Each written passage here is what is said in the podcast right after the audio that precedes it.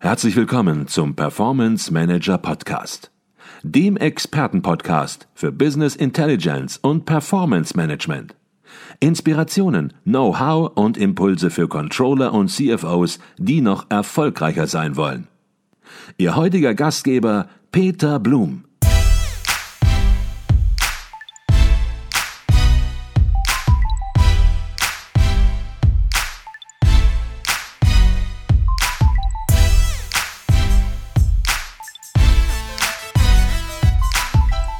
Herzlich willkommen zum Performance Manager Podcast. Mein Name ist Peter Blum. Wir sind auf dem Controller-Kongress in München und bei mir ist Rainer Pollmann. Rainer Pollmann ist stellvertretender Leiter des ICV Facharbeitskreises Kommunikationscontrolling, über den wir uns heute ein wenig unterhalten wollen. Aber zunächst mal herzlich willkommen im Podcast, Rainer Danke. Pollmann. Dankeschön. Schön, dass Sie sich die Zeit nehmen, hier mitten im Kongress für den Podcast einen Beitrag zu leisten. Sehr gerne. Ähm, ich sagte das gerade, Sie sind stellvertretender Leiter des Facharbeitskreises Kommunikationscontrolling. Da fragen sich natürlich einige sofort, worum geht es in diesem Arbeitskreis? Ja, im Prinzip geht es um die äh, Steuerung der Unternehmenskommunikation und mhm. darunter verstehen wir die Kommunikation, die äh, Richtung Stakeholder einer Organisation gerichtet sind, äh, mit dem Ziel, dass die Stakeholder im Sinne der, Unterne der Unternehmung oder der Organisation äh, kooperieren, also mhm. sprich zu den Zielen beitragen der Unternehmung, mhm. beziehungsweise diese nicht behindern. Okay. Gibt es ganz konkrete Themen, Sie sagen Stakeholder, ganz konkrete Themen, die aktuell im Arbeitskreis äh, bearbeitet werden? Die äh, Unternehmenskommunikation steht da wie viele andere Bereiche in einer Organisation auch unter der, in der Pflicht, etwas zur Wertschöpfung beizutragen. Ja. Und da beschäftigen wir uns natürlich auch, wie wir diese Wertschöpfungsbeiträge sichtbar machen können im Sinne der Steuerung. Und äh, gerade ganz aktuelles Thema ist die digitale Transformation, also inwieweit sie in der Kommunikationssteuerung dann auch zu Veränderungen zu den Modellen führen kann, die wir vor etwa zehn Jahren entwickelt haben. Mhm, okay, jetzt sagen Sie, Kommunikationscontrolling soll einen Wertbeitrag leisten. Es hat vor vielen, vielen Jahren, zwar in einem anderen Zusammenhang, aber wir übertragen das gleich aufs Kommunikationscontrolling. Henry Ford hat etwas Spannendes gesagt. Er hat gesagt, die Hälfte des Invests von Werbung ist zum Fenster rausgeschmissen. Man wisse nur nie, welche Hälfte das ist. Wenn wir das jetzt aufs Kommunikationscontrolling übertragen. Da geht es auch um äh, Außenwirkungen, auch externe äh, Ansprachen. Ähm, wie kann ein Controller jetzt mit so einer Aussage leben? Das ist natürlich immer das Problem, wenn man versucht, einen Erfolg nachher zu messen. Mhm. Ähm, deswegen haben wir im ICV per se, ähm, denken wir an das Thema Führen mit messbaren Zielen, mhm. an denen wir dann den Erfolg von Maßnahmen festmachen. Mhm. Und genauso ist es auch im Kommunikationscontrolling. Äh, wenn man nicht vorher darüber nachdenkt, welche Ziele man an welchen Messgrößen sichtbar machen mhm. möchte und damit eben den Erfolg messen, dann kann man eben immer nur sagen, welche 50 Prozent haben wir denn jetzt gerade mhm. zum Fenster rausgeworfen. Mhm. Aber wir haben Schwierigkeiten, Vergleichswerte zu finden. Okay, kommen wir vielleicht auch gleich nochmal darauf zu sprechen, auf das Thema Kennzahlen. Mhm. Jetzt ist es ja so, in Zeiten von Social Media, E-Mail-Marketing, ähm, Podcasts und so weiter, ähm, da hat sich die externe Unternehmenskommunikation natürlich auch erheblich verändert. Also mhm. vor zehn Jahren gab es eine andere Möglichkeit von Unternehmenskommunikation als heute. Und ja, wenn man schaut, wie es in zehn Jahren aussieht, dann ja, gibt es da vielleicht auch ein paar Fragezeichen, aber auch schon ein paar ganz klare ähm, Trends. Wenn Sie jetzt in die nächsten zehn Jahre schauen, äh, wie glauben Sie, wie wird sich Unternehmenskommunikation, die externe Kommunikation, wie wird die sich weiterentwickeln? Mhm. Also erstens mal glaube ich oder sind wir eigentlich ziemlich sicher, dass sich so diese Trennung in Kommunikationssilos wie externe Kommunikation, PR-Arbeit, Mitarbeiterkommunikation und so weiter und so weiter auflösen wird. Ja. Äh, in Richtung einer ganzheitlichen Kommunikation. Und wenn in der Vergangenheit ähm, Kommunikationsbereiche auf bestimmte Stakeholdergruppen konzentriert waren, dann äh, beobachten wir eine Entwicklung, dass sich bei der digitalen Transformation diese Stakeholdergruppen immer weiter segmentieren, sodass Organisationen unter Umständen gezwungen sein werden, mit einzelnen Individuen zu kommunizieren, sofern, man denke an das Thema Influencer, sofern diese ähm, einen, gewaltigen Hebel in, in der Image oder in der Meinungswirkung haben können. Mhm. Okay. Das dürfte äh, eine große Herausforderung werden, das ansatzweise zu steuern. Mhm. Also das heißt, die Dinge sind heute schon erkennbar und werden ja, sich noch viel mehr verstärken. Ja. Jetzt haben Sie gerade gesagt, Unternehmenskommunikation muss man auch messen können, nicht nur im Nachhinein draufschauen und dann sich die Frage stellen, welche Seite war sozusagen aus dem Fenster rausgeschmissen, welche Aufgaben, welche Themen, sondern im Vorfeld oder während einer Kommunikationsmaßnahme schon entsprechend draufschauen, was passiert da gerade. Und dann stellen natürlich möglicherweise Controller oder auch diejenigen, die sich mit Kommunikation aktiv befassen im Unternehmen, ganz schnell die Frage, ja, was sind denn das für 10, für 20 Kennzahlen, Herr Pollmann, die ich da messen soll, die ich da messen muss, um Kommunikationscontrolling zu machen? Wie genau. antworten Sie darauf? Das sind, äh, da würde ich folgendermaßen darauf antworten, nennen Sie mir Ihre Ziele und ich nenne Ihnen Ihre Kennzahlen. Denn, okay. Äh, denn ich, ich ziehe immer gerne den Vergleich mit einem Auto, ja. mit einem Pkw. Da haben wir eine Temperaturanzeige vom Motor, wir haben eine Benzinanzeige für den Füllstand, wir haben möglicherweise noch weitere Sensoren, die mir die Raumtemperatur anzeigen, den Reifendruck und so weiter und so weiter. Aber damit kann ich wunderbar den technischen Zustand meines PKWs messen. Mhm. Aber leider habe ich keine Information darüber, inwieweit ich meine Ziele erreiche. Okay. Und wenn ich es jetzt schaffe, diese Messgrößen, diese Kennzahlen intelligent mit dem Navigationssystem zu verbinden, das, wo ich ja mein Ziel eingegeben habe, dann kann ich zum Beispiel erahnen, ob äh, ich mit dem aktuellen Benzin- äh, oder Tankstand mhm. Mein Ziel wahrscheinlich erreichen werde. Okay, also das heißt, ganz wichtige Botschaft, es gibt nicht das Kennzahlengebilde, wie man das vielleicht genau. im finanzwirtschaftlichen ja. Bereich kennt, wenn man ganz traditionell mit dem ROI-Baum rangeht. Ähm, es gibt solche Kennzahlengebilde, aber die Frage im Kommunikationscontrolling ist ganz klar, was macht Sinn, was sind die richtigen Kennzahlen, die sich aus den Unternehmenszielen ableiten. Genau. Ähm, jetzt sind Sie ja in der Praxis und sind mit Unternehmen auch äh, ja, in Unternehmen und begleiten diese beim Kommunikationscontrolling oder auch bei der Kommunikation. Ähm, ja, vielleicht können wir das so ein bisschen noch mal konkreter machen, wenn wir vielleicht auch ein Unternehmensziel uns mal nehmen, was vielleicht von der Geschäftsführung, vom Vorstand gesetzt wird und versuchen das mal ja, live runterzubrechen in ein Ziel des ähm, Kommunikationscontrollings. Bin gespannt, ob uns das gelingt. Nehmen, nehmen, wir mal, nehmen wir mal das Beispiel eines beliebigen Flughafens in Deutschland. Ja. Der möchte jetzt gerne eine dritte, vierte, fünfte Start- und Landebahn bauen. Ja dann ist das ja ein wesentliches Unternehmensziel äh, und beeinflusst sehr stark den Erfolg des Geschäftsmodells. Ja. Ich glaube, wir brauchen kein Risikomanagement, um eine sehr hohe Wahrscheinlichkeit dafür zu ermitteln, dass das Umfeld des Flughafens, also sprich die Anwohner, nicht sehr begeistert sein werden von dieser Idee. Ja. Und Unternehmenskommunikation kann jetzt eben sehr wesentlich dazu beitragen, dass die finanziellen Folgen des wahrscheinlichen Widerstands ähm, abgemildert werden. Mhm. Ja, dass in dem rechtzeitig mit den Interessengruppen, mit den Stakeholdern mhm. Gespräche geführt werden, dass ein aufrichtiger, authentischer Dialog geführt wird mhm. und ähm, genau die, die, äh, die, die Stakeholder, die Anwohner oder wer auch immer noch dazugehört, mhm. ähm, eigentlich äh, die Ziele dann letztendlich unterstützen oder aber, wie es mal so jemand aus unserem Fachkreis so nett formuliert hat, kein Stöckchen in die Fahrradkette werfen. Ja, okay. Ja. Wie kann ich das jetzt messen? Also ich habe das Beispiel, ja. haben wir verstanden, ja. das ist der Flughafenbau oder die weitere Start-Landebahn. Mhm. Ähm, da sind die Anwohner nicht begeistert. Jetzt mhm. geht es um die externe Kommunikation mhm. ähm, und jetzt möchte ich das messen. Jetzt möchte ich messen, wo macht Kommunikation mehr Sinn, wo macht vielleicht es weniger Sinn, weil es keiner mitbekommt. Mhm weil es irrelevant ist. Ähm, ja, wie misst man das jetzt?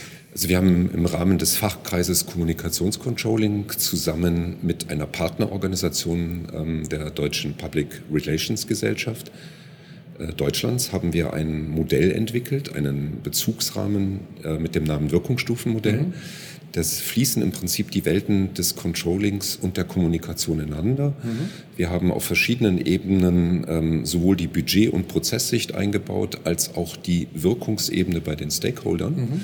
Und eigentlich auch in, im, im Rückschluss auf Ihre Frage von vorhin, da können wir Messgrößen oder Kennzahlenbereiche, Messbereiche können wir mhm. verorten mhm. und können dort stufenweise Ziele herunterberechnen. Und äh, gerade bei einer Kampagne wie jetzt beim Startbahnausbau, mhm. die ja jetzt nicht über zwei Monate läuft, sondern mhm. eher über zwei Jahre, mhm. kann man dann eben auch sehr schön eben Messpunkte setzen. Und wenn man da eben feststellt, ähm, auf, aufgrund von Befragungen oder anderen Messinstrumenten, wir haben da unsere Ziele noch nicht erreicht. Mhm. Wir müssen noch mal vielleicht in der Kampagne eine Schippe drauflegen. Mhm.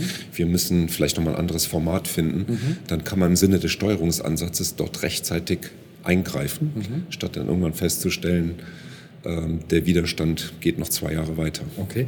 Jetzt ist Kommunikationscontrolling ja ein neues Feld oder vielleicht das Feld ist nicht ganz neu, aber wird im Controlling noch nicht ganz äh, optimal bearbeitet, weil viele Controller natürlich auch möglicherweise unsicher sind und sagen ja, genau die Themen, die wir hier besprechen, welche Kennzahlen soll ich denn messen?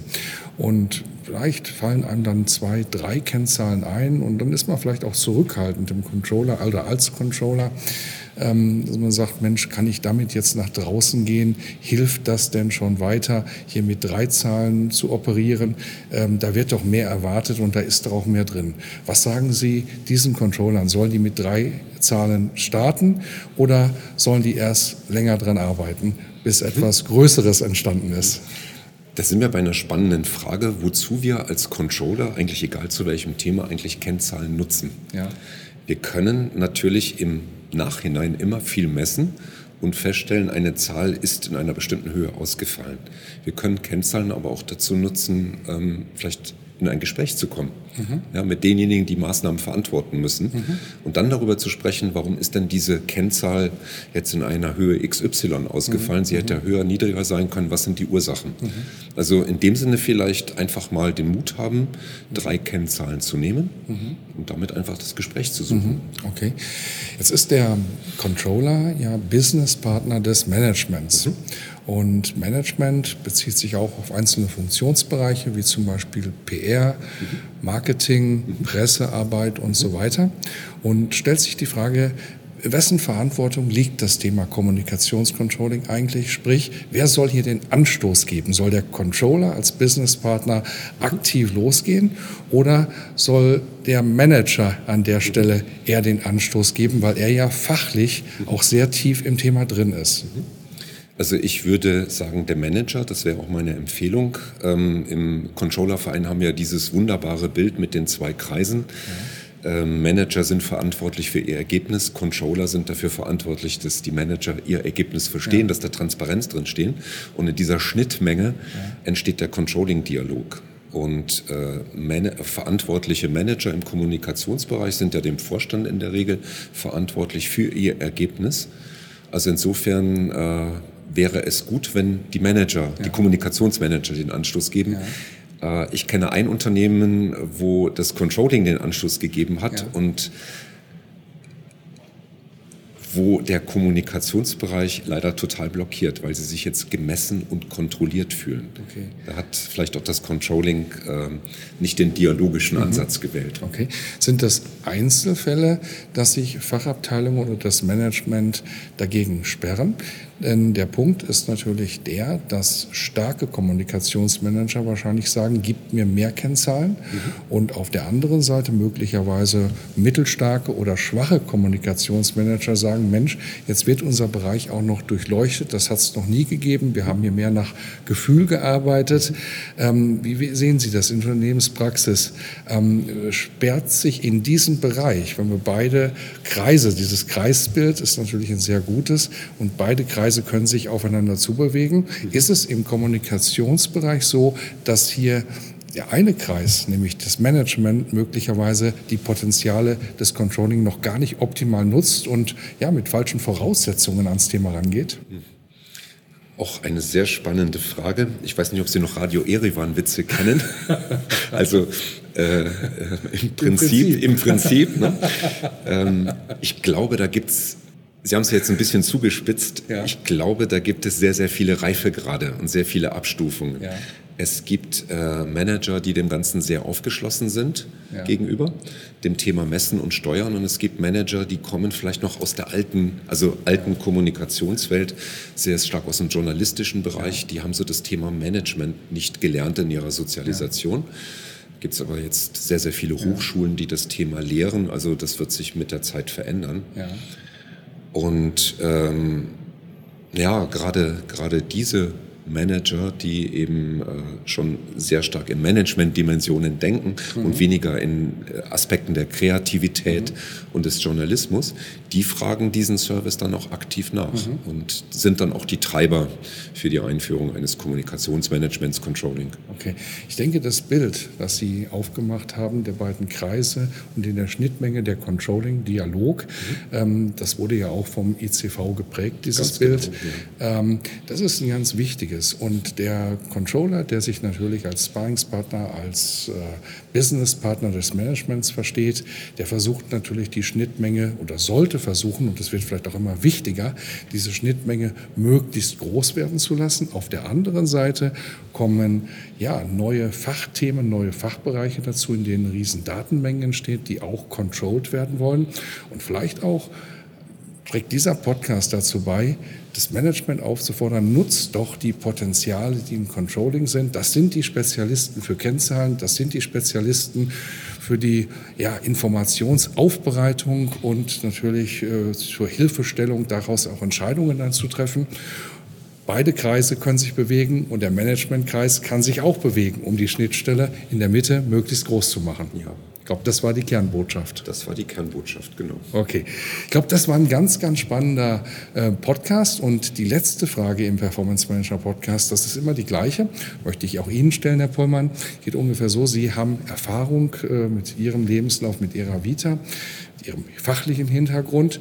Was würden Sie jungen Controllern und CFOs, was würden Sie denen raten, empfehlen? Worauf sollten die achten, damit es mit der Karriere in die richtige Richtung geht?